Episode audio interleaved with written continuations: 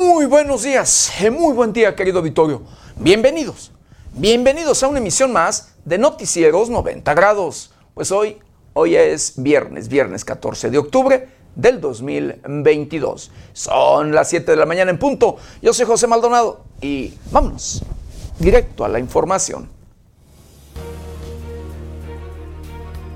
Andrés Manuel López Obrador anuncia que revisarán si los abusos de las Afores ya se corrigieron. México niega peticiones de Estados Unidos de donar armas a Ucrania. Incinera Sedena más de mil kilos de objetos decomisados en Michoacán. Pobladores de Chucándiro cierran iglesia por suspensión del padre Pistolas. Exigen reinstalación. Tomaremos Catedral de Morelia si es necesario.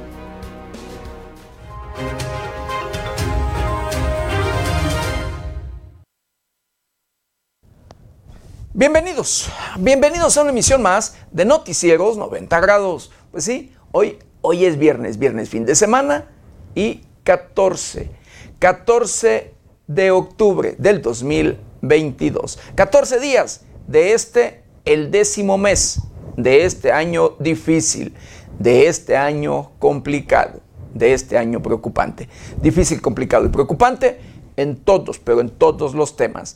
Háblese temas financieros, en temas sociales, en temas de política, en temas de educación y por supuesto, por supuesto, en temas de corrupción y o e inseguridad. Sí, salud, salud y corrupción. Y corrupción que va de la mano con los temas de delincuencia, con los temas de inseguridad, querido auditorio. Y que, sí, este tema de la corrupción que enriquece a políticos y criminales. Este tema de la corrupción que enriquece a autoridades, ¿sí? funcionarios y delincuentes. Porque luego, lamentablemente, son aliados, autoridades, políticos, autoridades, eh, pues sí, eh, o funcionarios, con, son aliados con criminales. Y esto porque desde tiempos electorales, cuando hay aspiraciones de un político por tratar, por querer ser eh, presidente municipal, diputado local, diputado federal, senador, gobernador o sí, u ocupar cualquier puesto de elección popular, pues allí comienzan las alianzas, allí comienzan los compromisos, los grupos delincuenciales financian las campañas de aquellos actores que aspiran a ¿sí? ocupar un puesto de elección popular. Triste y lamentablemente, pero eh, esa es una realidad que hoy en día conocemos, que hoy en día eh, se vive eh, y que, créame, eso es lo que ha empoderado a los grupos delincuenciales. Eso es precisamente lo que ha hecho que estos sigan creciendo, que cada día tengan más control en el territorio mexicano. Eh, hay presencia de los diferentes grupos delincuenciales, hay presencia de los diferentes cárteles que sí, eh, pues se conocen y que constantemente luego por allí pues dejan eh, sus narcomensajes, dejan eh, constantemente, pues luego, eh, pues, o marcan su territorio, así como usted lo escucha. En la actualidad, querido auditorio, cuando, pues, en la actualidad operan cuando menos, y esto reconocido por el propio gobierno federal, 500 grupos delincuenciales en todo el país. Cuando hace 20 años todavía, aproximadamente, pues no había tanto grupo criminal, tanto grupo delincuencial, pero sí, como este tema es un negocio que, como le digo, enriquece tanto a políticos como a delincuentes o autoridades y de igual manera con criminales, pues mire, por eso no para. Por eso luego eh, pues se empoderan más y siguen creciendo más y más estos grupos delincuenciales. Los que pagan las consecuencias, por supuesto, son los habitantes de bien, las personas honestas, las personas, y aquellas que luego se dedican a reactivar la economía de una comunidad, de un municipio o de un estado. Así como usted lo escucha. Las personas de bien de los diferentes sectores, llámesele agrícola, ganadero o industrial, son las víctimas, las víctimas de los grupos delincuenciales, las víctimas de los criminales, porque son los que pues son extorsionados, secuestrados, son a quienes les arrebatan su patrimonio, a quienes les quitan lo que con mucho esfuerzo y sacrificio luego consiguen. De verdad, incluso muchos, mucho eh, luego, eh, pues, eh, ya sea agricultor, ganadero o industrial, pues terminan desertando, terminan dejando a un lado su actividad e incluso abandonando el país porque los grupos delincuenciales no los dejan en paz, porque los grupos criminales ya les arrebataron parte de su patrimonio o ya les arrebataron a algún ser querido. De verdad que este tema, lo digo a título personal y constantemente, luego se lo repito, es incluso deja más pobreza y muertes que las propias enfermedades como es esta pandemia que conocemos de el SARS-CoV-2, mejor conocido como COVID-19. De verdad, así como usted lo escucha. Muertes y más muertes día a día se registran en los diferentes lugares, en los diferentes municipios de la geografía de nuestro país. Así como usted lo escucha. Extorsiones y muertes.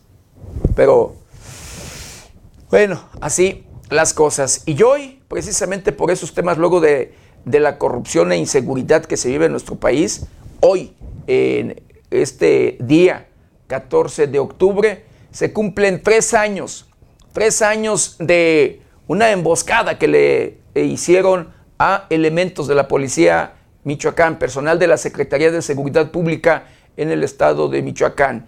Una emboscada que les, les hicieron un 14 de octubre del 2019 en el municipio de Aguililla. ¿sí? Allí eh, el, criminales, delincuentes que presumiblemente, escuche usted, eran eh, o fueron encabezados por una mujer, eh, pues fueron los que emboscaron y acribillaron a eh, elementos policíacos. Cuando menos allí en ese, en ese hecho murieron 13 elementos, 13 elementos de la Secretaría de Seguridad Pública del Estado de Michoacán. 13 policías y que después por allí eh, pues se registra un enfrentamiento al paso eh, de los días donde muere la presunta responsable, una mujer sí, fue, que fue abatida junto con otros criminales, la mujer a quien se le conocía como la Catrina. Así eh, como se le señalaba o se les responsabilizaba de ser los autores materiales de pues esta masacre en contra de elementos de la Secretaría de Seguridad Pública. Hoy, hoy se cumplen tres años de ese hecho lamentable de esa emboscada eh, en contra de pues elementos de la Secretaría de Seguridad eh, Pública. Allá en el municipio, en, el municipio de Aguililla, en la comunidad de El Aguaje. Allí eh, los habitantes recuerdan cómo vieron sobre la carretera en el lugar, en, este, en, este, en esta comunidad, cómo fueron emboscados, cómo fueron acribillados los elementos de la Secretaría de Seguridad Pública. Y todavía les dejaron eh, narcomensaje en las patrullas, en los vehículos oficiales eh, en esa fecha. Incluso hubo quienes salvaron su vida, elementos que quedaron luego lesionados, otros que alcanzaron como quiera correr y que son los que han contado la historia, que son los que aún viven para eh, contar recordando precisamente ese hecho, ese hecho lamentable registrado un 14 de octubre del 2019 en la comunidad del Aguaje, en el municipio de Aguililla, Michoacán. Este municipio eh, en el que, recuerde usted, se ha registrado una guerra entre grupos antagónicos, entre el cártel Jalisco Nueva Generación y los cárteles denominados cárteles unidos, encabezados por los Viagras. Así, así las cosas. Hoy incluso se tiene contemplado realizar un homenaje en memoria precisamente de los elementos de la Secretaría de Seguridad Pública del Estado de Michoacán por este hecho lamentable. Eh, y bueno, y vamos a hacer un recorrido, un recorrido por el portal de noticias más importante. Y en esta mañana, secuestro, abuso sexual y violaciones, criminales usan eh, Free Fire para cazar a mujeres y menores de edad. Normalistas amenazan con quemar autobús y sus pasajeros en Michoacán, una constante en el estado de Michoacán. Roban otro vehículo y pues lo queman. Y hablando de fútbol, hablando de deportes, Toluca vence 4 a 3 al Santos. y con un golazo de Miguel Vallejo, la Universidad de Guadalajara derrotó a el Morelia en el Coloso del Quinceo en su propia, en su propia casa. Eh, pues golean a el Morelia. Tras un incremento salarial del 42%, la sección 272 levanta la huelga en el laminador de ArcelorMittal, allá en el puerto de Lázaro Cárdenas, eh, Michoacán. Detienen al líder delictivo, el GAFE, detrás de la balacera en Plaza Andales, esto en Zapopan, allá en el estado de Jalisco. Localizan un cadáver putrefacto en Zamora, en Zamora, Michoacán. Y aparecen mantas, cuelgan por allí mantas en contra del secretario de Seguridad Pública del estado de Michoacán en diferentes municipios de la geografía michoacana. Lo acusan de meter la mano y servirse, servirse con la cuchara grande, de no pagarles por allí, pues luego eh, eh, compensaciones, sino pagarles pues eh, prestaciones que les corresponden a los elementos de la Secretaría de Seguridad Pública. Pues estas, estas y otras noticias las encuentran en el portal de noticias 90grados.com.mx. ¿Y ahora qué le parece? Lo invito a que me acompañe a ver juntos un día como hoy.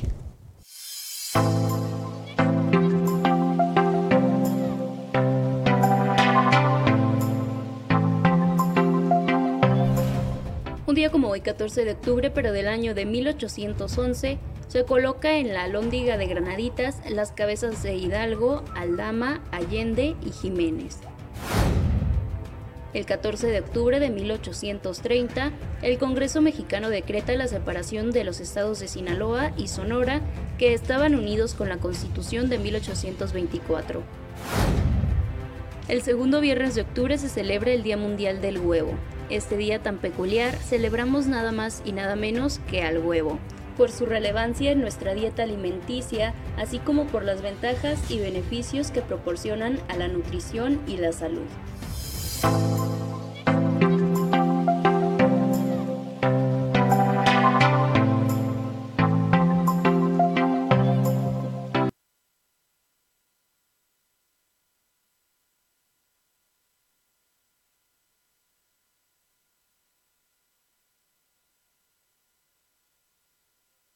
Aquellos que nos ven y nos escuchan a través de las diferentes plataformas de 90 grados. Un saludo, un saludo muy especial a aquellos que nos ven a través de la televisión, los que nos escuchan a través de las diferentes estaciones de radio que se enlazan con este su noticiero preferido y por supuesto, de igual manera, con mucho cariño y respeto a todos, a todos aquellos que nos ven y nos escuchan a través de las diferentes redes sociales de 90 grados. Un saludo a usted, a usted querido auditorio que nos ve y nos sintoniza a través de las diferentes plataformas de este medio de comunicación.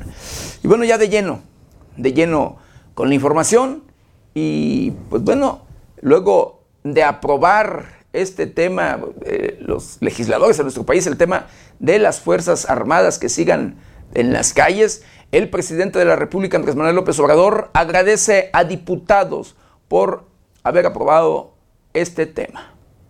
El presidente Andrés Manuel López Obrador aprovechó un momento de su conferencia mañanera de este jueves para agradecer a los diputados por aprobar el dictamen que mantendrá hasta 2028 la presencia de las Fuerzas Armadas en tareas de seguridad pública en México. El presidente dirigió sus felicitaciones al trabajo que realizó el secretario de Gobernación, Adán Augusto López, al informar sobre reforma de Guardia Nacional en calles y a los legisladores por aprobarla. Como Adán, haciendo su trabajo como secretario de Gobernación. Imagínense lo que logró ayer. Aprovecho para agradecerle a los legisladores porque ya se aprobó el que la Guardia Nacional sea apoyada por la Secretaría de Defensa y por la Secretaría de Marina, que continúe siendo apoyada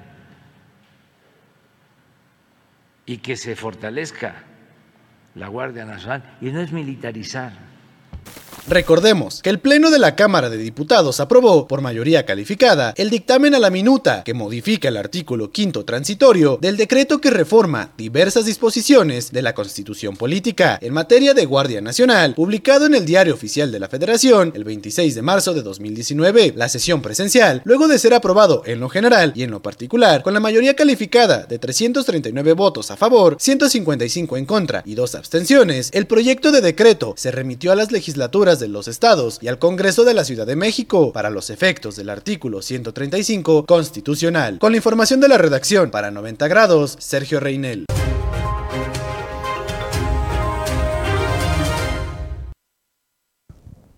Bueno, y el propio presidente de la República, Andrés Manuel López Obrador, pues dice que el dinero abandonado en bancos sea para programas sociales.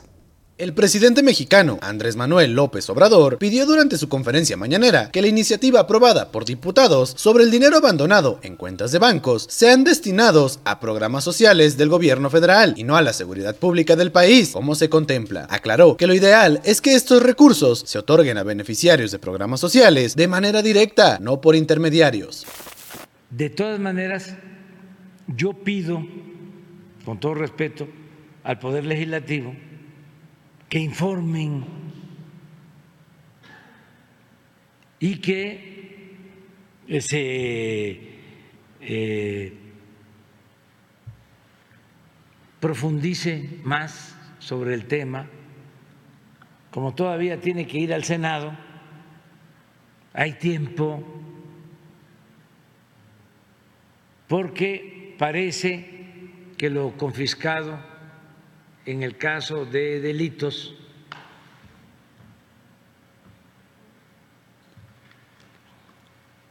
un porcentaje es para la federación y otro porcentaje para los estados y para seguridad pública, yo diría, no, que sea para personas con discapacidad, que sea para adultos mayores, que sea para la salud por lo que reclamó a los conservadores que la iniciativa fue propuesta por legisladores y no a iniciativa propia. les eh, puedo decir al pueblo de México que nosotros tenemos finanzas públicas sanas. No es para presumir, pero tenemos en caja hoy medio billón de pesos.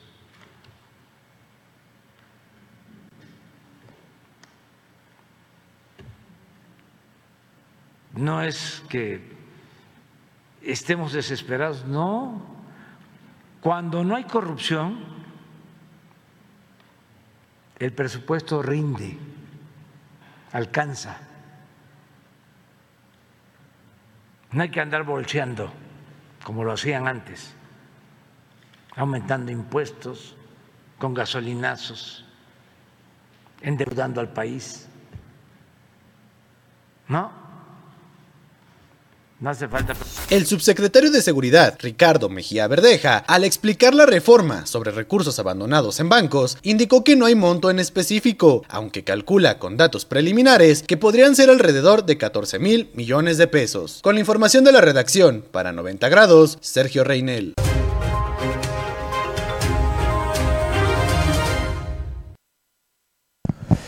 Bueno, y el propio presidente de la República, Andrés Manuel López Obrador, pues habla ¿sí? y presenta una lista. Habla de 42 aspirantes presidenciales, dice él, del bloque conservador. El presidente de México, Andrés Manuel López Obrador, destapó en su conferencia mañanera a los 42 aspirantes presidenciales de la oposición, llamada por él como el bloque conservador. Eh, había yo quedado hablando de los eh, candidatos. ¿Se acuerdan que quedamos de que ya no iban a haber tapados? Sí. sí. Ni dedazo ni tapado. Vamos todos a hacer historia, ¿no? Todos estamos haciendo historia. Pues, ¿Se acuerdan aquello de que eh, el que se mueve no sale en la foto, ¿no?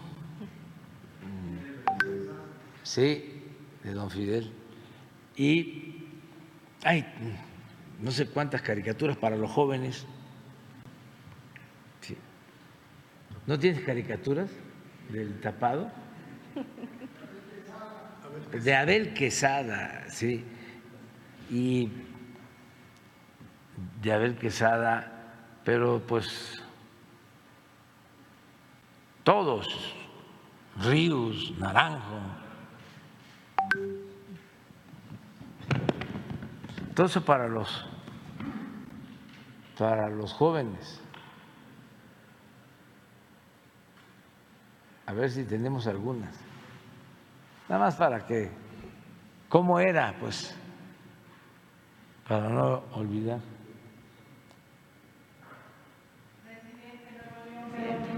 Sí, sí, no va a quedar pendiente, pero pues, eh, nada más. Vamos a ver si vemos una caricatura del tapado, porque ya no se habla de eso. No se habla, ya se les olvidó a los este, medios. Bueno, no a todos, no a todos. Miren, ahí está.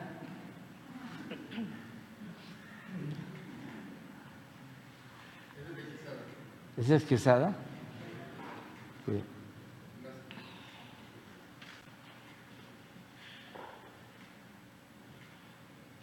Pues vamos a dar a conocer, porque son los que han expresado que quieren o han este, aparecido en encuestas o los han propuesto, para que vean cuántos hay del bloque conservador. Dije que eran 38, pero salieron 42. A ver, de una vez vamos a destapar. Con la información de la redacción, para 90 grados, Sergio Reinel.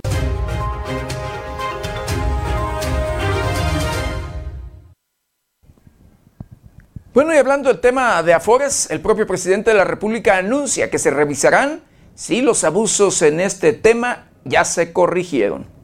El presidente de México, Andrés Manuel López Obrador, dio a conocer durante su conferencia de prensa que se evaluarán los resultados obtenidos en el manejo de las afores derivados de la reforma realizada para disminuir los cobros de comisiones, además de que se analizarán las utilidades obtenidas por las instituciones financieras y las condiciones actuales de los trabajadores, con el fin de determinar si estos cambios corrigieron o no los abusos en las pensiones otorgadas. No estamos satisfechos de que se haya resuelto del todo, pero tenemos que valorar y dar a conocer la situación actual. Vamos a revisar las utilidades y no dejar en el desamparo a los trabajadores jubilados, pero necesitamos hacer un análisis, señaló el mandatario durante su conferencia. Y como respuesta a la pregunta que le hicieron sobre la situación de las Afores, mencionó que al inicio de su sexenio se promovieron modificaciones para corregir los excesos de estas administradoras de fondos para el retiro que se crearon en pleno modelo neoliberal con el gobierno de Ernesto Cedillo Ponce de León. Con información de la redacción para 90 grados, reportó Paulina Martínez.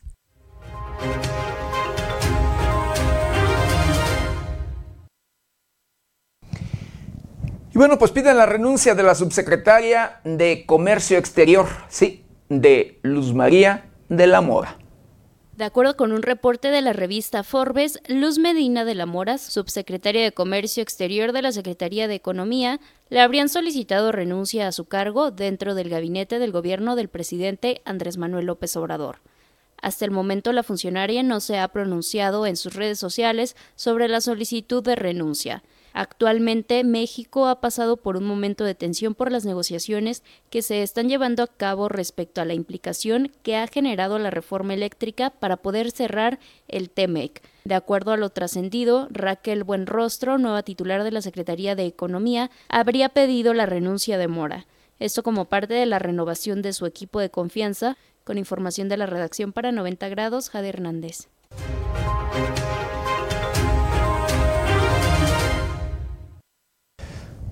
Y bueno, hablando de la reunión, reunión entre México y Estados Unidos que encabeza por parte de México el secretario de Relaciones Exteriores, migración y seguridad, pues los temas principales durante esta reunión en Washington. El secretario de Relaciones Exteriores de México, Marcelo Ebrard, viajó este jueves a Estados Unidos, en donde celebró una reunión con el secretario de Estado, Anthony Blinken, en la que los temas principales a tratar fueron la migración hacia Estados Unidos y la lucha contra las organizaciones criminales. El portavoz del Departamento de Estado, Ned Price, informó este miércoles que el canciller viajaría junto a la secretaria de Seguridad mexicana, Rosa Isela Rodríguez, para continuar con el diálogo de alto nivel entre ambos países. El canciller se reunió con varios funcionarios estadounidenses, entre los que se contaron, además del secretario de Estado, Anthony Blinken, el fiscal general de Estados Unidos, Merrick Garland, el secretario de Seguridad Nacional, Alejandro Mayorkas, entre otros. Price afirmó que Estados Unidos busca trabajar con México en temas como la protección de los ciudadanos frente a los grupos criminales, así como enjuiciar a los implicados, así como tratar el desafío de los flujos migratorios. Con la información de la redacción para 90 grados, Sergio Reinel.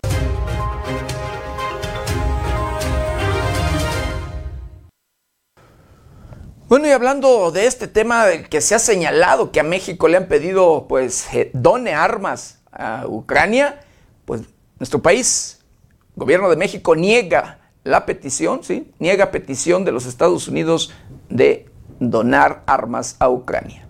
Durante la visita de Anthony Blinken a México, esta fue aprovechada por los Estados Unidos para solicitar armas para apoyar a Ucrania, aunque el gobierno federal las negó. Así lo dio a conocer el The New York Times, que, de acuerdo con el diario, Estados Unidos y algunos otros aliados han estado en búsqueda de proveedores de armas estilo ruso para que el ejército de Ucrania entrene para poder usarlas. Hasta ahora se tiene registro de que Finlandia les ha entregado armas de estilo soviético y municiones, mientras que Corea del Sur apoya con entregas de chalecos balísticos, cascos y equipo médico. Blinken les ha pedido a los países de Camboya, República Democrática del Congo, Ruanda, Colombia, Perú y México, de los cuales ninguna solicitud ha prosperado. Cabe recordar que durante el pasado mes de marzo, los diputados de Ucrania le pidieron al gobierno federal el apoyo con armas guiadas, antitanques, FIM-92, Stingers, lanzagranadas, municiones, radios portátiles militares, chalecos antibalas y cascos. Con información de la redacción para 90 grados, reportó Paulina Martínez.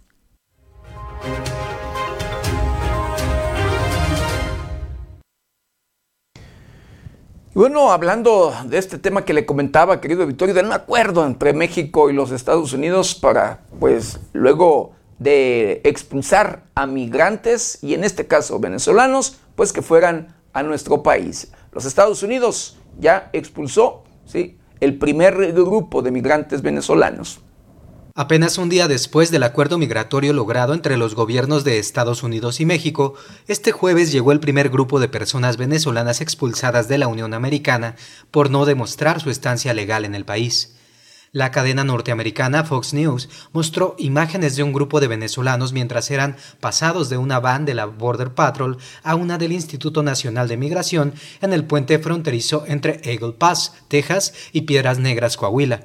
El acuerdo por el que México recibirá 24.000 personas de nacionalidad venezolana se enmarca en el título 42, recurso legal que permitió que Estados Unidos repatriara a México personas procedentes de otros países durante la pandemia por COVID-19. El título 42 se extendió con este acuerdo binacional, pues en teoría debió terminar el 23 de mayo pasado. A cambio, Estados Unidos autorizó a México 65 mil visas de trabajo temporales. Los venezolanos serán enviados a México vía aérea en una medida similar a la que se tomó para recibir a ciudadanos ucranianos. Con información de la redacción, informó para 90 grados Alejandro Frausto.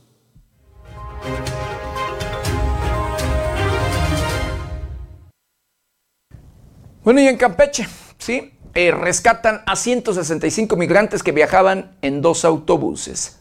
El Instituto Nacional de Migración de la Secretaría de Gobernación rescató en el estado de Campeche a 165 personas extranjeras que no pudieron acreditar su estancia irregular en el territorio mexicano. Como parte de las labores de verificación ante agentes federales del Instituto Nacional de Migración, en coordinación con elementos de la Secretaría de Protección y Seguridad Ciudadana, marcaron el alto a dos autobuses de pasajeros que no portaban logotipos o razón social de alguna empresa de transporte. Durante la revisión en el puesto de control preventivo ubicado en el kilómetro 14 de la carretera federal Campeche-Mérida, cerca del poblado de San Francisco Cobén, municipio de Campeche, se pudo constatar que se trataba de personas de diferentes nacionalidades que no podían acreditar su estancia legal en el país. Fueron trasladados a instalaciones del instituto como parte del procedimiento administrativo migratorio, donde se constató que 145 de ellos provenían de Cuba, 18 de Nicaragua, una de República Dominicana, y otra de El Salvador. Se verificó su estado de salud y se les brindó alimentos. Con información de la redacción para 90 grados, Jade Hernández.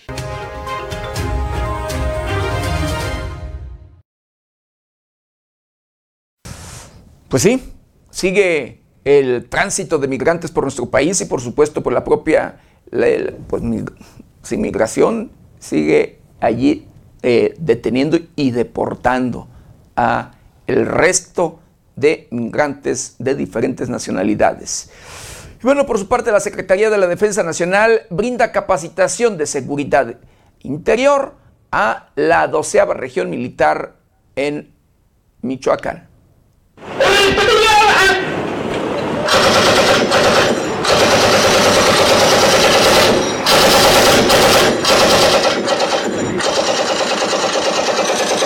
¿Qué tal amigos de 90 grados? Nos encontramos en el centro de adiestramiento regional de la 21 zona militar con base en Morelia, donde vamos a ser testigos de un día de entrenamiento de eh, seguridad interior. Vamos a ver cómo lo hace la Secretaría de la Defensa Nacional. La Secretaría de la Defensa Nacional brinda capacitación en seguridad interior al personal castrense de la 12 región militar que contempla tres estados, Michoacán, Guanajuato y Querétaro.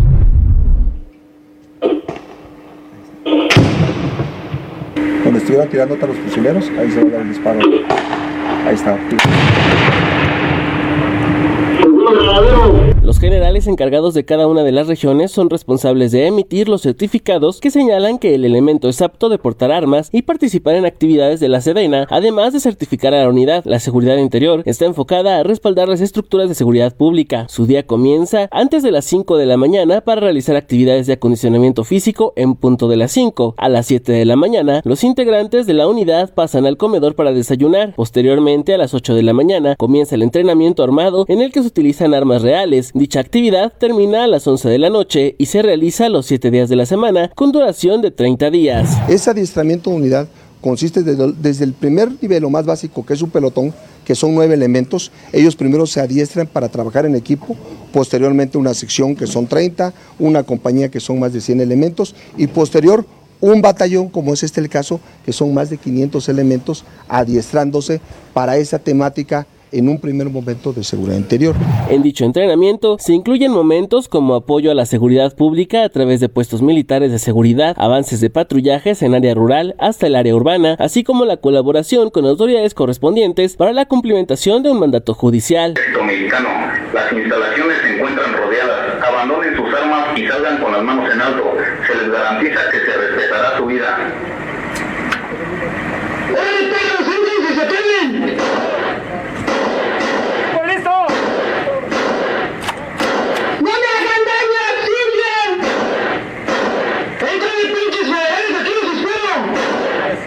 Uno, dos. ¡Auxilio!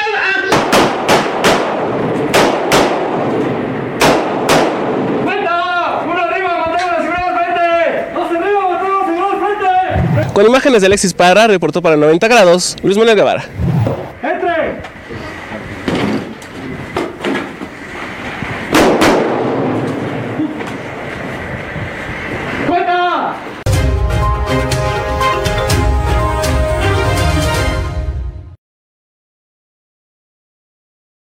Precisamente del personal de la Secretaría de la Defensa Nacional para tareas de seguridad en, en, nuestro país, para tareas de, ¿sí? de, en este caso, de seguridad pública. Bueno, la misma Secretaría de la Defensa Nacional conmemora el Día del Servicio ¿sí? de Intendencia, vínculo de la institución con la ciudadanía. Este 15 de octubre, la Secretaría de la Defensa Nacional conmemora el Día del Servicio de Intendencia, considerado el vínculo entre las Fuerzas Armadas y la ciudadanía, pues son quienes colaboran en zonas de desastre. El Servicio de Intendencia tiene las funciones de apoyar en caso de, de desastres, apoyar con albergues, apoyar con cocinas comunitarias, donde también se, proporciona alimentación, se proporciona el apoyo en el plan DN3, ¿para qué? Para ayudar a la, a la gente a la restauración de sus viviendas, a seguir este, haciéndole llegar víveres a todas las comunidades que se hayan visto afectadas por algún desastre natural. El personal de Intendencia se capacita en la Escuela Militar de Servicio de Administración e Intendencia con base en el Campo Militar número 1 en la Ciudad de México, en el que reciben cursos de cocina, panadería, mesero, entre otros. Ahí es donde ellos asisten a diferentes cursos, cursos de, de cocina, cursos de cocinero, de mesero, de panadero. Tenemos las especialidades que cumplen con los requisitos para atender un servicio de alimentación. De la misma manera, se encargan de la alimentación de los batallones, en este caso del 12 Batallón de Infantería en la ciudad de Morelia. En este momento nos encontramos este, proporcionando alimentación para aproximadamente 550 eh, elementos que se encuentran realizando su adiestramiento aquí en el, 12, en el CAR de la 12 Región Militar. Como pueden ver, aquí los diferentes este, compañeros elaboran la alimentación. Hoy en el menú del día de hoy nos toca una ensalada verde, de postre gelatina. Por aquí podemos ver este, la, el, el, platillo principal que es el mole de olla. Y así es como aquí se prepara cada uno de los alimentos para atender el servicio de intendencia en este adiestramiento. Con imágenes de Alexis Parra, reportó para 90 grados Luis Manuel Guevara.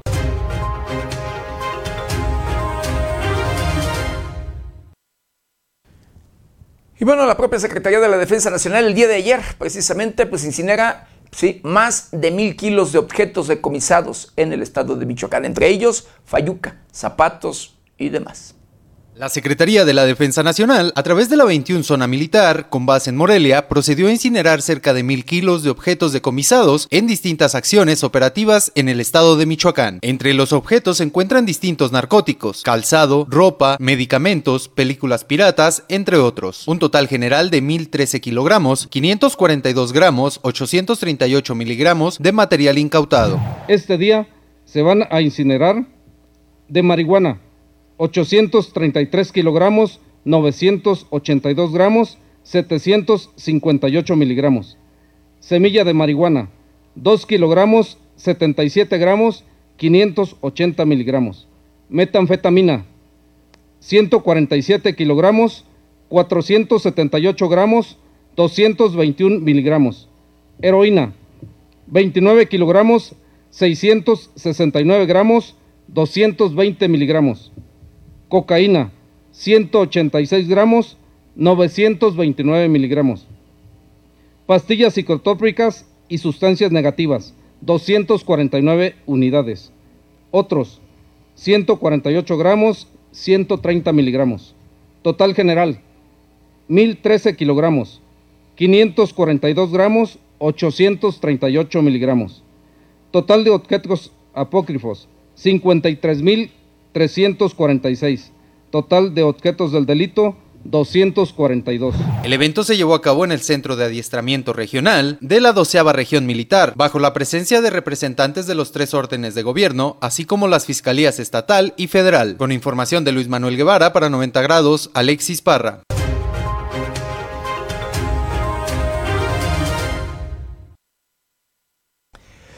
Mira, aquí en este tema, hablando de estos aseguramientos que se dan constantemente por personal de las Fuerzas Armadas en nuestro país, eh, hay ropa, hay calzado y hay otros utensilios que luego por allí pues son eh, pues de, conocidos como fayuca, ilegal en sí por supuesto, pero que son luego nuevos, eh, sin usar demás y que desde mi muy personal punto de vista, digo, no sé, salvo lo que opine usted, eh, querido auditorio, pero se debería de legislar para que estos, estos productos, eh, vuelvo a repetir, cuando sea, se trate de ropa, calzado u otros utensilios en ese sentido, pues pudieran ser donados, donados a quien lo necesita, de verdad, a luego habitantes de muy escasos recursos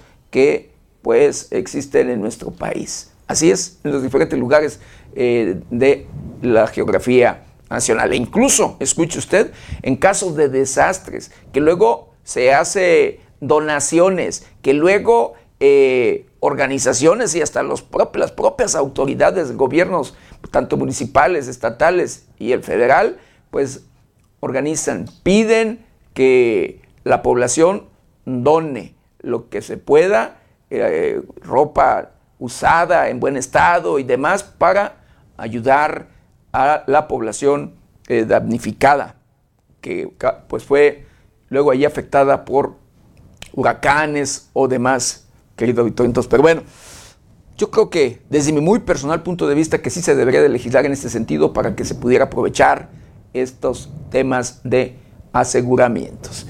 Y bueno, continuando, continuando con la información, pues detienen a un líder criminal denominado El Gafe, presunto responsable del ataque en Plaza Andares, esto en Zapopan, Jalisco. Durante la conferencia mañanera de este jueves, el subsecretario de Seguridad Pública de la Secretaría de Seguridad y Protección Ciudadana, Ricardo Mejía Verdeja, informó la detención de César Augusto N., conocido como el GAFE. Formar de la detención de un objetivo relevante, el sujeto apodado El GAFE, que es presunto líder regional del cártel Jalisco Nueva Generación en los municipios de Tlajomulco de Zúñiga y El Salto, en aquella entidad. Esta fue una detención realizada por la Secretaría de la Defensa Nacional en estrecha colaboración con la Guardia Nacional, Centro Nacional de Inteligencia y la Fiscalía en materia de delincuencia organizada de la FGR. Se le aseguraron eh, mil pastillas de fentanilo, almas largas, cortas, granadas, cartuchos y vehículos.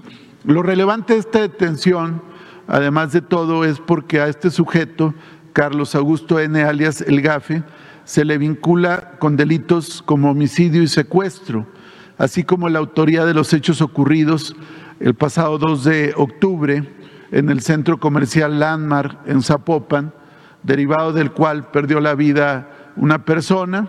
Señalaron que es uno de los presuntos principales generadores de violencia en la zona metropolitana de Guadalajara, a través de la coordinación de células de narcomenudeo, sicarios y halcones, así como el reclutamiento de nuevos integrantes para las células operadoras en Jalisco, Estado de México, Quintana Roo y Querétaro. Con la información de la redacción para 90 grados, Sergio Reinel.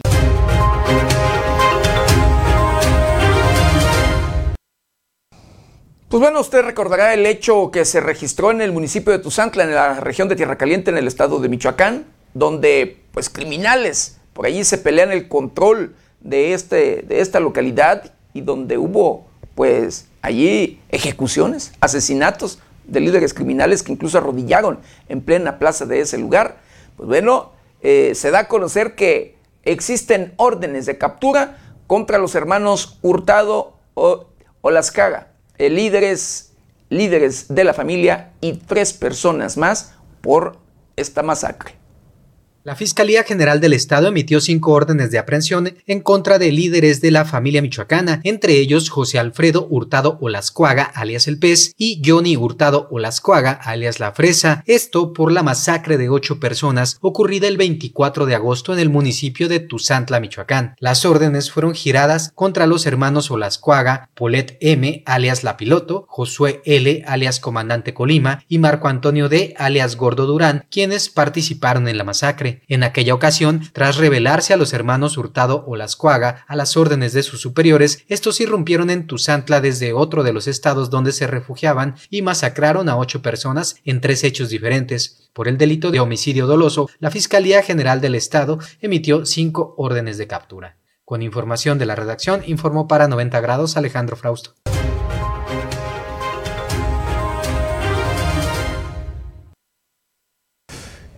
Y bueno, la delincuencia sigue siendo de las suyas. Los secuestros, práctica precisamente una práctica delictiva de los grupos delincuenciales en los diferentes lugares de la geografía de nuestro país. Pues el, día de ayer, eh, habitantes de algunas comunidades realizaron bloqueos por desaparición de tres, de tres personas en el municipio de Pátzcuaro. Estos habrían sido levantados por el crimen organizado. Diversos puntos en el municipio de Pátzcuaro fueron bloqueados con vehículos como forma de presionar a las autoridades para que encuentren a tres hombres que están en calidad de desaparecidos. Se trata de Antonio Aguilar Corona, Juan Carlos López Pérez y José Julián Aguilar Díaz, quienes desaparecieron alrededor de las 5 de la mañana del jueves en el centro de la ciudad y la colonia Vuelta de los Reyes. La Fiscalía General del Estado de Michoacán emitió fichas de búsqueda para los tres. De acuerdo con el exfuncionario estatal y militante perredista Alfredo Fruti Solís, los desaparecidos son militantes del Partido de la Revolución Democrática. Como medida de presión a las autoridades, con la exigencia del hallazgo con vida de los desaparecidos que habrían sido privados de la libertad por el crimen organizado, familiares y pobladores bloquearon importantes vialidades. Con información de la redacción, informó para 90 grados Alejandro Frausto.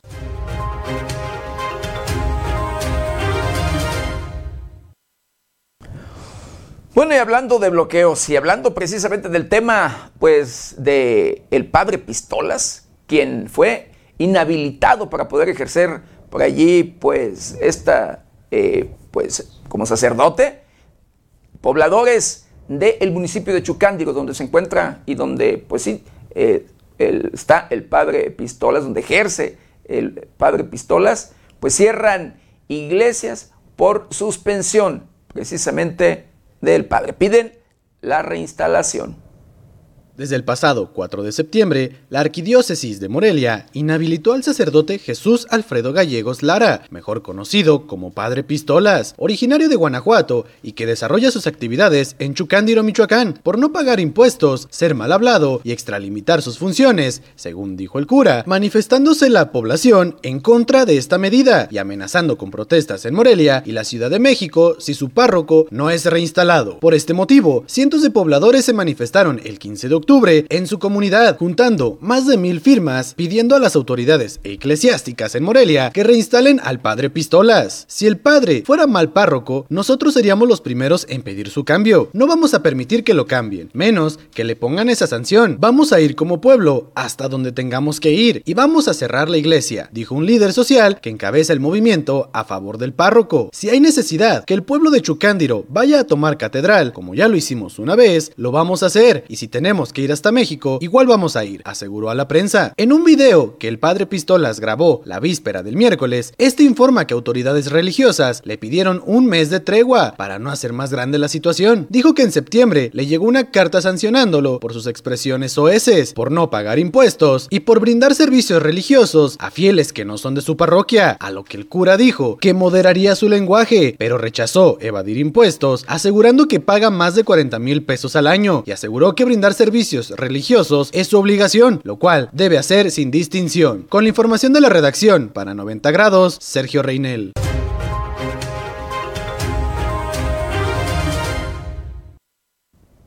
Bueno, en el municipio de Gabriel Zamora, en el estado de Michoacán, en la región de Tierra Caliente, se desploma una avioneta fumigadora, sí, una avioneta agrícola. Una avioneta se desplomó la mañana del jueves en un camino de terracería en el municipio de Gabriel Zamora, presumiblemente a causa de una falla mecánica. Los hechos se registraron alrededor de las once y media del jueves en la comunidad El Capire, donde vecinos advirtieron la caída de una avioneta, dando aviso a las autoridades. Al sitio se trasladaron policías estatales, quienes auxiliaron al piloto de la aeronave, cuyo único tripulante sufrió lesiones menores. De acuerdo con el piloto de 27 años de edad, originario de Mújica, una falla mecánica fue la causa del percance. Con información de la redacción, informó para 90 grados Alejandro Frausto.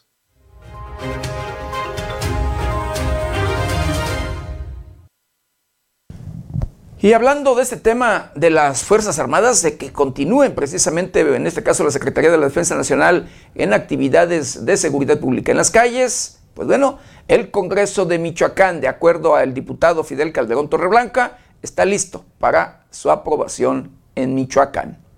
El Congreso de Michoacán está listo para recibir la minuta que amplía la participación de las Fuerzas Armadas en tareas de seguridad pública hasta 2028 y votarla a favor, afirmó Fidel Calderón Torreblanca. El legislador por Morena añadió que con la aprobación de la mitad más uno de los congresos locales se anexará como texto constitucional. Recordó que anoche la Cámara de Diputados Federal aprobó la minuta, logrando mayoría calificada, que plantea incluir una disposición para que la participación de las Fuerzas Armadas tenga un enfoque de respeto a los derechos humanos. Calderón Torreblanca mencionó que esta modificación coadyuvará a evitar que la Guardia Nacional se corrompa, como sucedió con la Policía Federal Preventiva, y desde la Secretaría de la Defensa Nacional se consolide el profesionalismo que se requiere. Con la información de la redacción, para 90 grados, Sergio Reinel.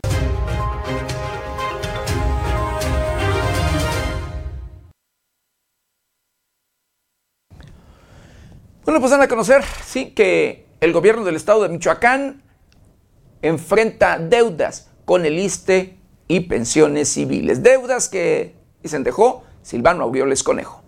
Una deuda de 6.032 millones de pesos con el Instituto de Seguridad y Servicios Sociales de los Trabajadores del Estado heredaron los exgobernadores de Michoacán, Leonel Gudor Rangel, Fausto Vallejo Figueroa, Jesús Reina García y Salvador Jara Guerrero a la actual administración estatal.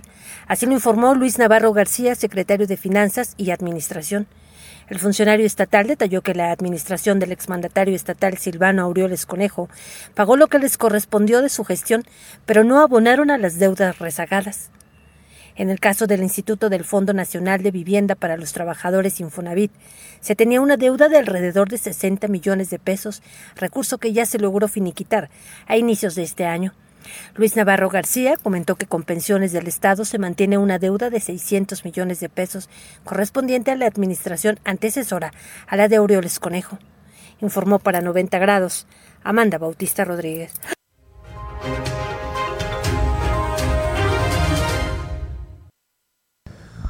Bueno, pues son varios, varios los exgobernadores señalados de ser responsables de estas, de estas deudas en Michoacán. El y pensiones civiles. Y bueno, inconstegrable, ¿sí? Incosteable, incosteable pagar prestaciones pendientes de subsistemas. Así lo dice el secretario de Finanzas del gobierno de Michoacán. Adeudos que se tiene por concepto de diversas prestaciones laborales con los trabajadores sindicalizados de subsistemas son impagables, aseguró Luis Navarro García, secretario de Finanzas y Administración. Indicó que en algunos casos son recursos pendientes de hace tres años y consideró que se tendrán que buscar acuerdos con los sindicatos, ya que no existen fondos económicos para seguir sosteniendo algunas demandas. Navarro García señaló que a los subsistemas se les pagarán únicamente lo que esté presupuestado por el Congreso local. Informó para 90 grados Amanda Bautista Rodríguez.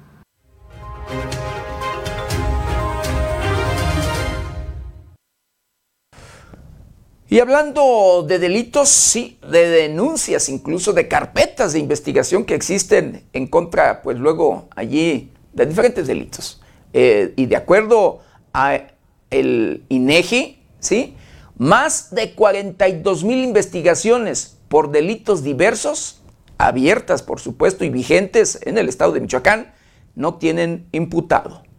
El Instituto Nacional de Estadística y Geografía INEGI dio a conocer los resultados del Censo Nacional de Procuración de Justicia Federal 2022. En ellos, destacó que en el caso de Michoacán se cuentan con averiguaciones previas e investigaciones iniciadas y carpetas de investigación abiertas sobre las 46.002 denuncias, y de estas solo 3.708 tienen imputado y más de 42.294 no lo tienen. Estos programas estadísticos ofrecen información sobre la gestión y desempeño de la Fiscalía General de la República y de las Procuradurías Generales de Justicia o Fiscalías Generales de cada entidad federativa. Sobre el caso de Michoacán, se informó que en averiguaciones previas, investigaciones y carpetas de investigación en materia penal, tanto para adultos como para adolescentes, hay 46.002 determinadas, 22.273 cerradas y 1.143 pendientes y por concluir 24.604. Se señala que personas titulares de las unidades administrativas de la Fiscalía General del Estado fueron el 68.6% hombres y el 31.4% mujeres. El personal adscrito a la Fiscalía es de 2.900 1951, con un presupuesto ejercido en el 2021 de 1.519 millones de pesos, mientras que el personal adscrito a las agencias del Ministerio Público son 2.143 personas. Entre el registro de quejas y denuncias recibidas por la Fiscalía son 2.580. El estudio que realiza el INEGI se centra en las funciones de gobierno, procuración de justicia, justicia para adolescentes y mecanismos alternativos de solución de controversias. Para 90 grados, América Juárez Navarro.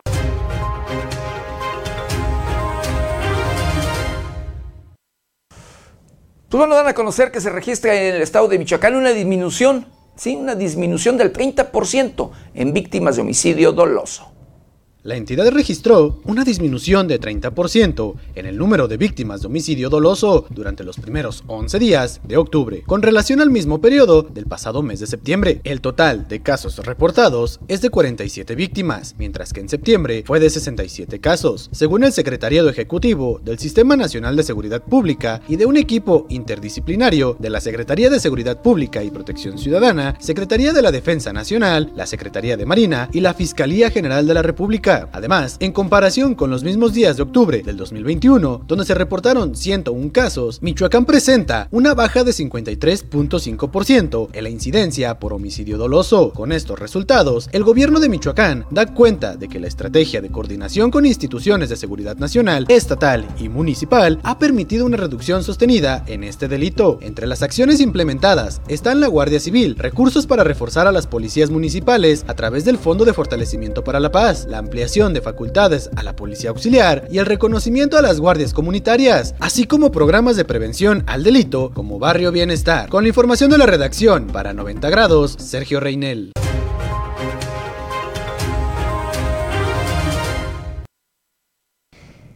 Y en el municipio de Guaniqueo, Michoacán, pues bueno, por allí siguen apareciendo fosas, fosas clandestinas. Localizan cinco en fosas clandestinas fueron localizadas al menos cinco osamentas humanas en el municipio de Guaniqueo, ubicado a 70 kilómetros de la capital michoacana. Fue una denuncia ciudadana la que alertó a los cuerpos de emergencia del hallazgo de restos humanos en fosas clandestinas. En un predio en un cerro en la comunidad Santa Fe, al sitio se trasladaron peritos de la fiscalía y policías locales, quienes confirmaron el reporte, iniciando excavaciones que permitieron la localización de los restos de cinco cuerpos en igual número de fosas clandestinas. Los restos fueron llevados al servicio médico forense para su identificación. Con la información de la redacción para 90 grados, Sergio Reinel.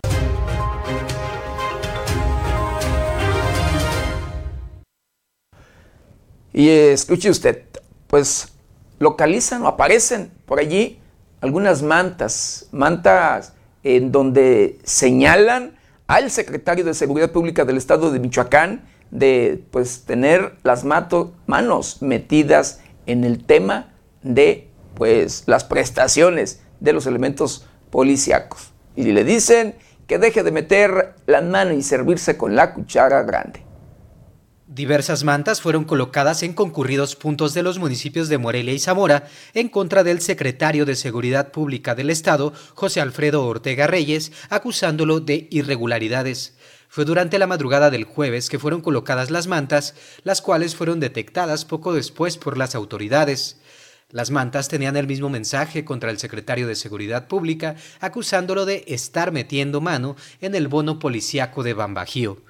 Deje de meter la mano y servirse con la cuchara grande, decía el escrito, firmado por elementos de la Guardia Civil. Las mantas fueron retiradas por cuerpos de seguridad pública.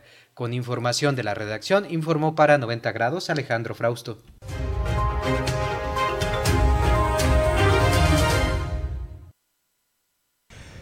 Bueno, y la CUEPRIS asegura 140 productos engaño.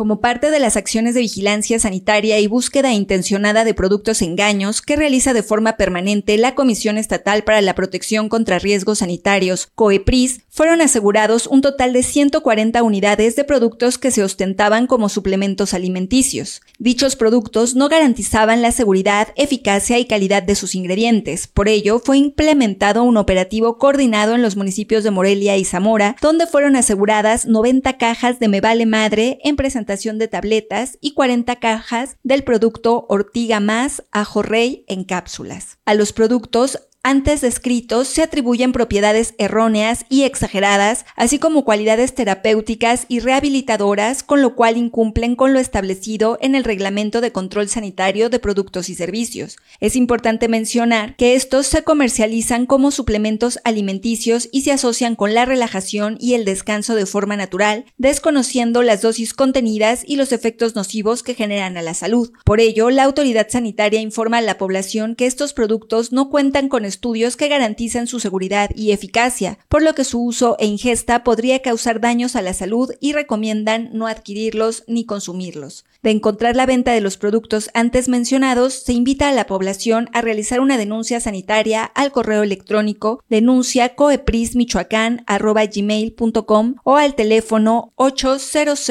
84 14 554. Con información de la redacción para 90 grados, reportó Paulina Martínez.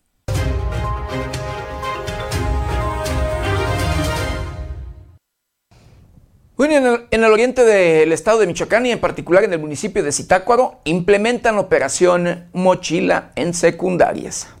Agentes de seguridad pública acudieron a un centro educativo situado en el municipio de Zitácuaro a efecto de llevar a cabo la Operación Mochila dentro del programa Prevención del Delito. Fue en la Escuela Secundaria Federal Nicolás Romero número 1, ubicada en esta municipalidad, que los oficiales de la Guardia Civil junto a un binomio canino asistieron para implementar las revisiones a los alumnos. Cabe señalar que en todo momento el personal educativo se mostró cooperativo, además de que el personal de seguridad realizó labores de proximidad social para generar lazos de confianza con la intervención de los canes.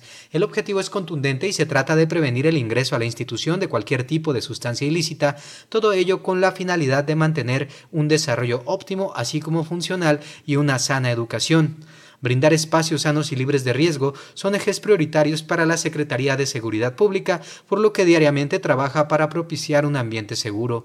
De ahí que ponga a disposición de la población las líneas telefónicas 911 y 089 en caso de solicitar ayuda ante alguna situación de emergencia. Con información de la redacción, informó para 90 grados Alejandro Fraust.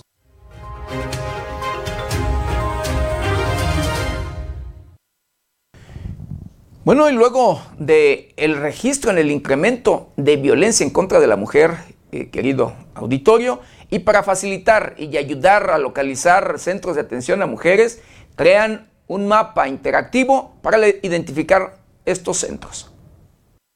Para informar sobre la ubicación de centros de atención a mujeres en situación de violencia y a fin de promover la captura de expedientes en el Banco Nacional de Datos e Información sobre casos de violencia contra mujeres, la Secretaría de Igualdad Sustantiva y Desarrollo de las Mujeres Michoacanas desarrolló un mapa estatal interactivo.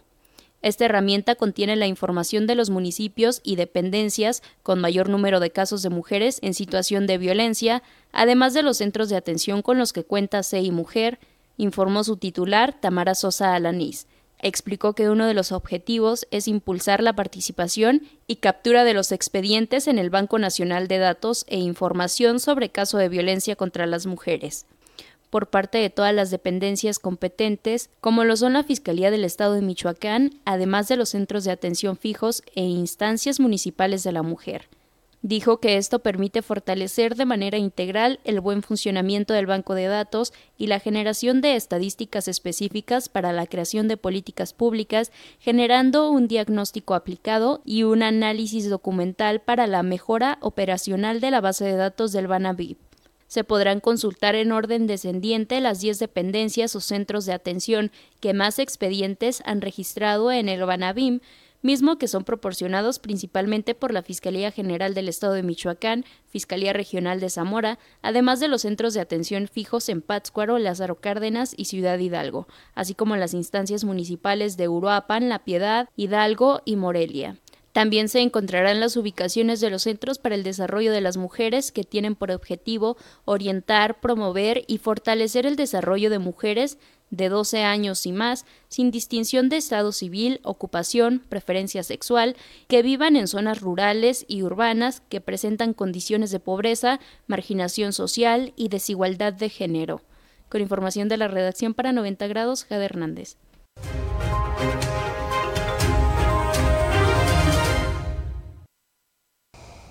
Bueno, el colectivo denominado eh, Humana sin Violencia denuncia negligencia de la Comisión Estatal de Derechos Humanos y del Hospital Regional de Uruapan, esto en el estado de Michoacán, ante agresión sexual a una niña. Como indigna, incompetente, deshonesta, simulada y sucia de la Comisión de Derechos Humanos y del Hospital de Uruapan de la Secretaría de Salud de Michoacán, calificó humana sin violencia la actuación de estas autoridades a siete meses de la negativa de atención en el Hospital General de Uruapan a la víctima de agresión sexual de RA. Circe López Riofrío, titular de Humana sin Violencia, afirmó que la visitaduría regional de Uruapan a cargo de Rosa Elena Gutiérrez Murguía de la Comisión Estatal de Derechos Humanos actuó con total incompetencia, negligencia, por lo que exigió una investigación, ya que redujeron a una disculpa por escrito a la menor la serie de afectaciones económicas, psicológicas y físicas que padeció la niña de 14 años de edad. La menor, que es de una localidad indígena, le fue exigida la denuncia el pasado marzo para poder acceder a atención médica por agresión sexual. Esto pese a que presentaba graves daños como un desgarre. Expuso que la dirección del Hospital General Pedro Daniel Martínez a cargo del doctor Juan Hernández López y la licenciada Karen Estefanía Pureco del área jurídica negó el servicio de atención a la menor agredida sexualmente, impidió que la víctima accediera a la reparación del daño y con ello no hay garantía de la no repetición, pasando por alto nuevamente sus derechos humanos. Señaló que la Secretaría de Salud no cuenta con procedimientos institucionales para la revisión y la observancia en casos de negligencia médica, la omisión y desconocimiento de la norma oficial mexicana 046, violencia familiar, sexual y contra las mujeres y criterios para la prevención y atención Hizo un llamado para que en este caso intervenga la Fiscalía General del Estado de Michoacán y la Procuraduría de Protección de Niñas y Niños Adolescentes del Sistema DIF Michoacán por los delitos de negligencia médica, discriminación y los que resulten cometidos en agravio de un adolescente. Agregó que se sigue sin poner en el centro a la víctima sexual, que es en este caso un adolescente pobre e indígena y desconocen el principio pro persona para garantizarle a la víctima una interpretación conforme a lo que ampliaría la máxima protección y el bien superior de sus derechos porque es una menor de edad. Para 90 grados, América Juárez Navarro.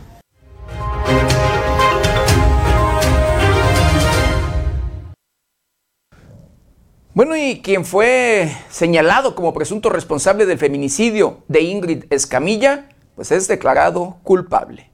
La tarde de este jueves, un tribunal unitario en la Ciudad de México declaró culpable a Eric Francisco R. por el delito de feminicidio, el cual fue perpetrado contra Ingrid Escamilla. El pasado febrero de 2020, la joven fue asesinada con tan solo 25 años de edad en la colonia Vallejo, ubicada en la alcaldía Gustavo Amadero. De acuerdo con la investigación, Eric Francisco mató a Ingrid derivado de una discusión para después desollar el cuerpo, todo en presencia de su hijo de 14 años. Cabe recordar que el caso conmocionó al país, pues se filtró en redes sociales y algunos medios de comunicación mostraron el cuerpo de la joven de 25 años. Un año después del feminicidio, el Congreso de la Ciudad de México aprobó la ley Ingrid, la cual se encarga de castigar con cárcel a servidores públicos que lleguen a difundir imágenes de víctimas de delitos. Israel Pérez Cuevas fue el juez que declaró culpable al feminicida. El próximo 17 de octubre se llevará a cabo la audiencia en donde se definirá la sentencia de Eric Francisco y la reparación del daño. Con información de la redacción para 90 grados, reportó Paulina Martínez.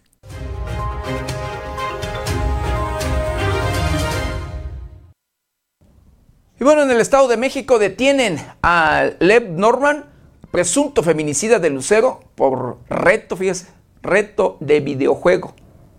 Como cada jueves, el subsecretario de Seguridad Pública de la Secretaría de Seguridad y Protección Ciudadana, Ricardo Mejía Verdeja, reportó sobre los avances en el caso del feminicidio por reto en videojuego en el Estado de México. Los hechos se registraron en San Mateo Atenco. El pasado 3 de octubre, la Fiscalía General de Justicia del Estado de México recibió la puesta a disposición por parte de elementos de la Policía Municipal de un individuo identificado como Lev Norman N., quien es investigado por su probable participación en el feminicidio de una joven. De acuerdo a los avances de la investigación, el individuo fue detenido por los elementos municipales, luego de presuntamente haber asesinado a la víctima al interior de un inmueble en el barrio de Santiago, en San Mateo Atenco. Al momento de su captura, el probable implicado llevaba consigo una mochila, al parecer, con restos humanos de la víctima.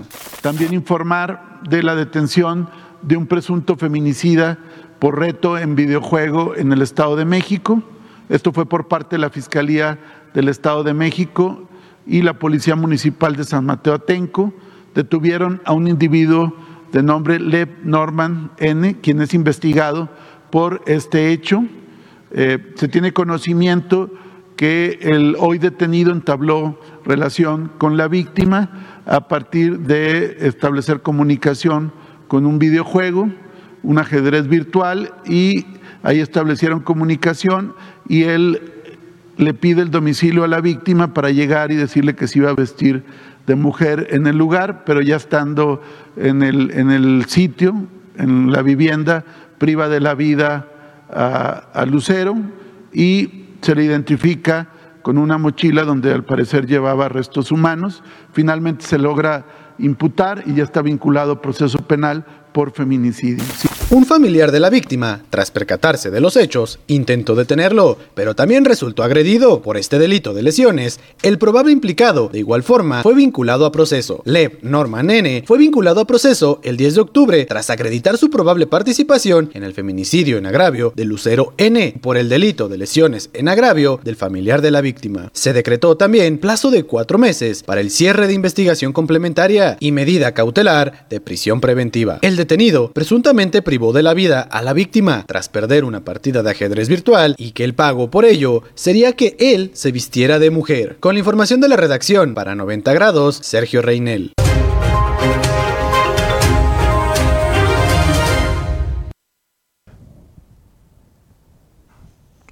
Bueno, ahí mismo en el Estado de México, en el municipio de Huehuetoca, Huehuetoca, pues detienen a siete tras liberación de menor secuestrado. Ricardo Mejía Verdeja, subsecretario de Seguridad y Protección Ciudadana, informó que fueron detenidos siete presuntos secuestradores tras el operativo de rescate de un menor de edad en el municipio de Huehuetoca, en el Estado de México. Informamos también de la detención el día de ayer de siete presuntos secuestradores y el rescate de un menor en el municipio de Huehuetoca, en el Estado de México. Esto fue una acción operativa implementada por la Fiscalía General de Justicia del Estado de México, la Secretaría de Seguridad y la Policía Municipal de Huehuetoca. Se estuvo en contacto permanente con el fiscal Cervantes y se logró el rescate con bien de un menor de nueve años, quien había sido secuestrado el día 10 sobre la avenida Benito Juárez, en la colonia centro de ese municipio, mientras se dirigía a la escuela con su madre. Se identificó al vehículo, se hicieron diferentes acciones de inteligencia e investigación y finalmente se logró dar con el paradero del menor y detener a siete personas, quienes eran parte de una célula eh, criminal que mantenía en cautiverio al menor y por el cual exigían la cantidad de cuatro millones de pesos. Siguiente, ya están detenidos siete personas, una de ellas por identificar todavía, y se aseguraron tres inmuebles y se van a poner a disposición del juez de control para los efectos conducentes. El rescate del menor se llevó a cabo en un domicilio ubicado en la colonia La Loma, San Miguel de los Jagüeyes, en Huehuetoca. Con la información de la redacción para 90 grados, Sergio Reinel.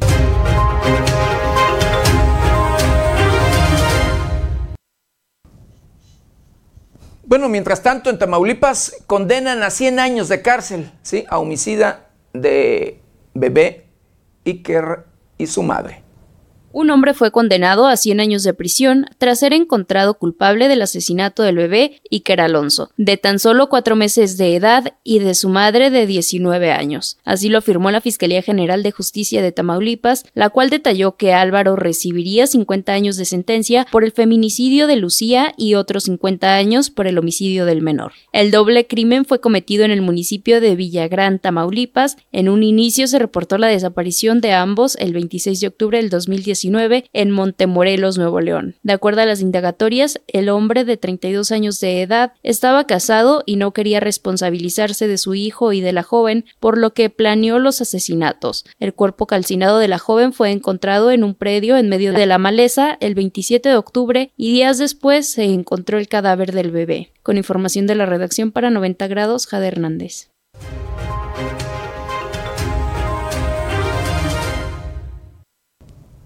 Bueno, las prácticas delictivas de la extorsión y el secuestro imparables, de verdad, y esto sigue en aumento, en incremento. No les importa a los criminales si los están grabando, si es en el día, si es en la noche, no les importa la hora.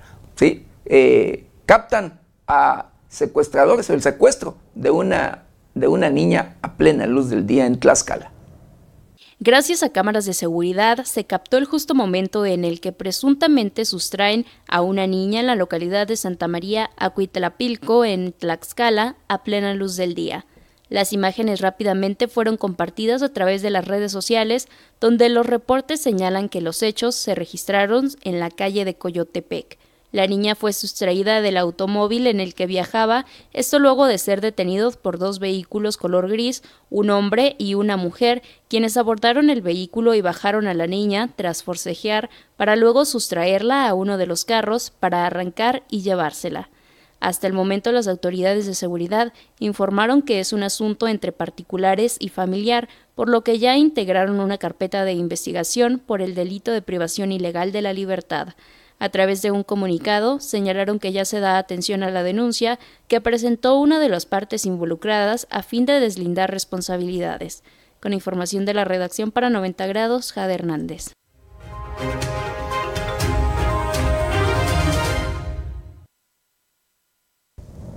Bueno, y en Puebla, un perrito, y una mascota, eh, pues se une al linchamiento de un presunto ladrón. Elementos de la policía rescataron a un presunto ladrón de un intento de linchamiento por parte de habitantes de Tecamachalco, Puebla. Los oficiales, quienes sacaron arrastrando al sujeto, no solamente tuvieron que quitarle de encima a los furiosos vecinos, sino a un perro que se sumó al linchamiento lanzando mordidas. En el video que circula en redes sociales se puede ver a varias personas golpeando al sujeto, pero el más aferrado a no dejar que se lo llevara la policía fue el omito quien era asusado por los vecinos. Muérdelo, muérdelo, le decían. El presunto delincuente finalmente fue subido a una patrulla, la cual arrancó sin cerrar la puerta de la batea de la camioneta, con el fin de alejar al ladrón de la turba enardecida que pedía la muerte para el delincuente. Con información de la redacción, informó para 90 grados Alejandro Frausto.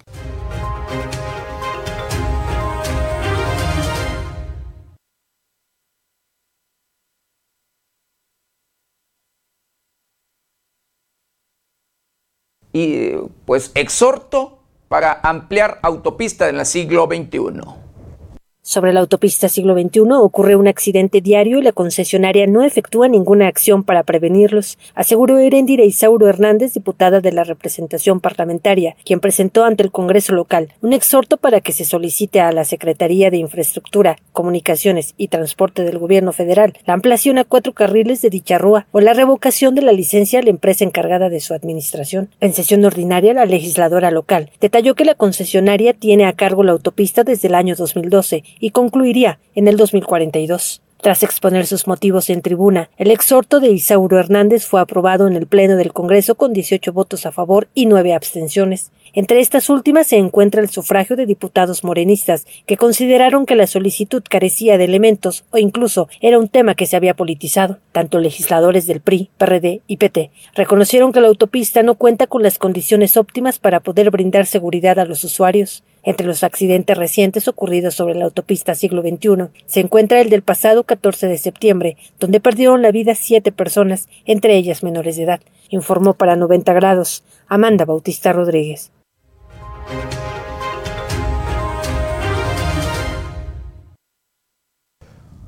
Y bueno, la Coca-Cola sí es un refresco que causa daños serios, de verdad, y preocupantes a la salud de los seres humanos, pero de verdad. Y lo digo, mira, hasta se burlan aquí.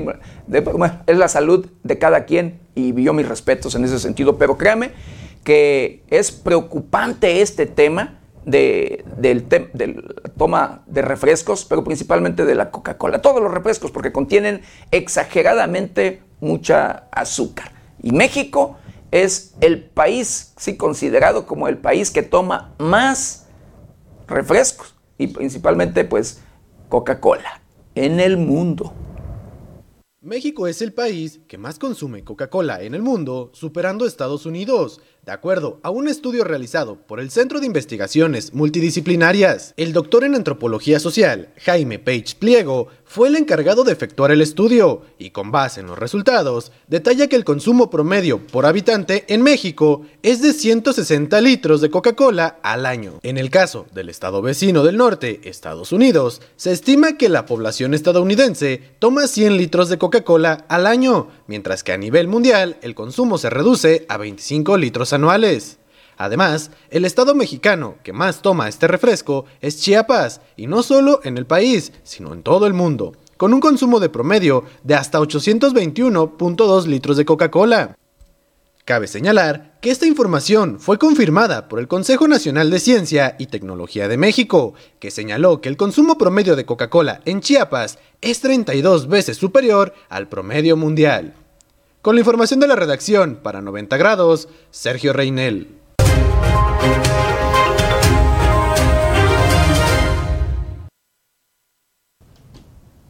Sí, hay quienes incluso pues dicen que necesitan la Coca-Cola para despertar, que necesitan la Coca-Cola para poder andar activos y demás, y desde primera hora, en ayunas incluso, pues ya la toman.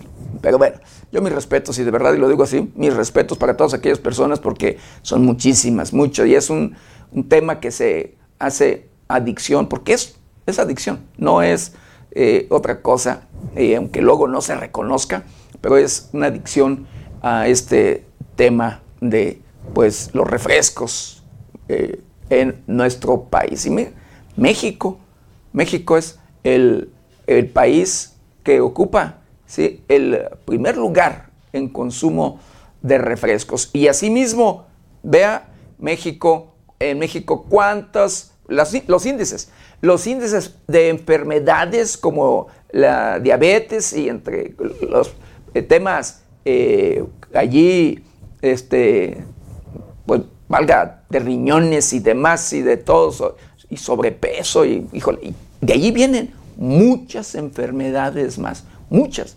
De verdad, yo lo digo con todo el respeto, de verdad, porque es un tema muy, pero muy preocupante. ¿Y sabe qué? Lo más preocupante desde mi personal, muy personal punto de vista, es que las autoridades no hagan nada por estos intereses fuertes que hay de por medio eh, allí. No hacen en lo absoluto nada. Eh, ahí está eh, los refrescos, el alcohol, tabaco y demás. Y mire, hay, sí, intereses, como le digo, de por medio. Los legisladores aplauden, aprueban y demás, y pues al fin que allí les llega, pues luego su mochada. Pero bueno, continuando, continuando con la información, pues por, eh, por fin Netflix lanza en nuestro país, en México, suscripción a bajo costo con publicidad.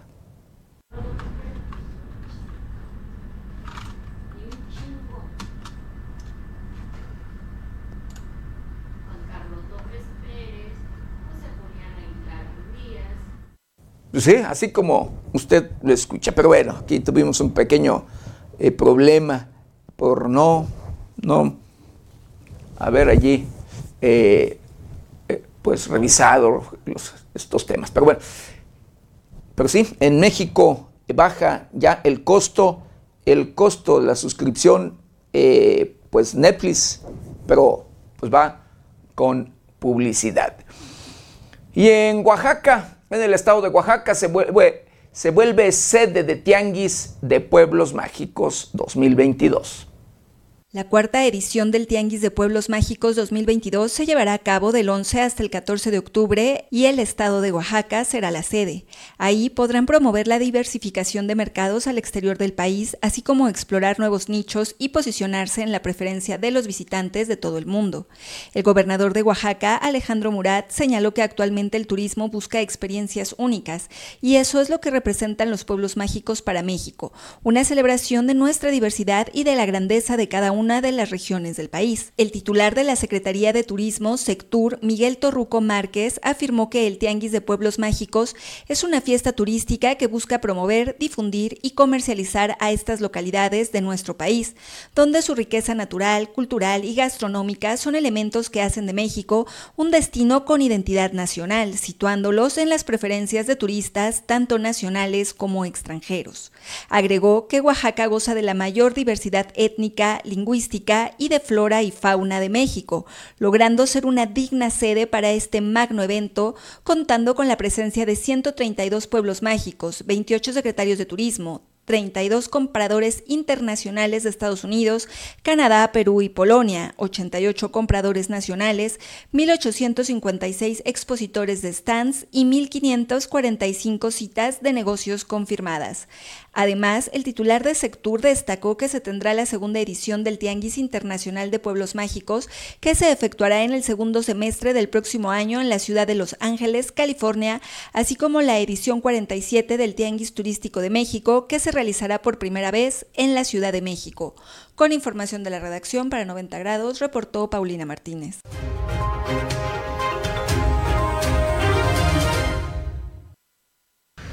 Y bueno, para que no nos sorprendan los cambios climáticos, acompáñeme a conocer el pronóstico del tiempo para las próximas horas.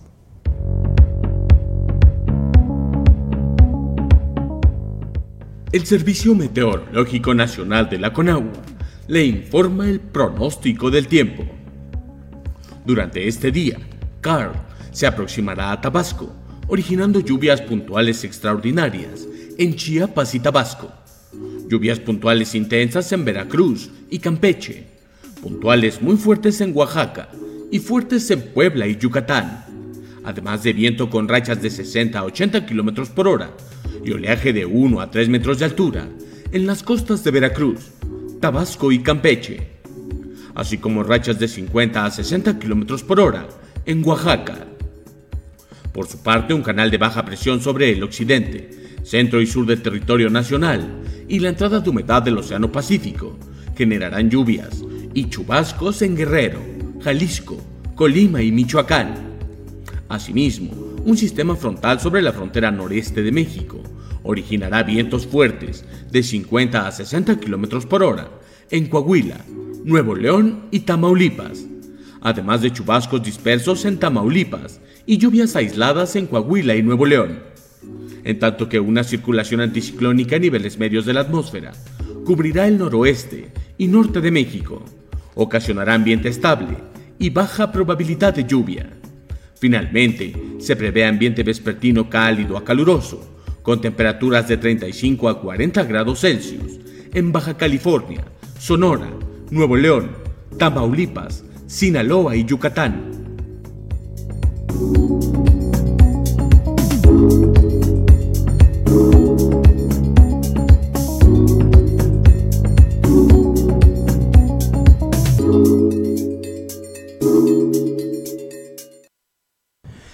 Pues hemos llegado, hemos llegado al final de una emisión más de Noticieros 90 grados. No sin antes quiero agradecerle de verdad infinitamente el que nos hayan acompañado en este su noticiero preferido. De verdad, muchísimas, muchísimas gracias por pues el favor de su atención. Yo lo espero ya el lunes, el lunes de 7 a 8 de la mañana, nuestra querida compañera Berenice Suárez de 8 a 9 de la noche.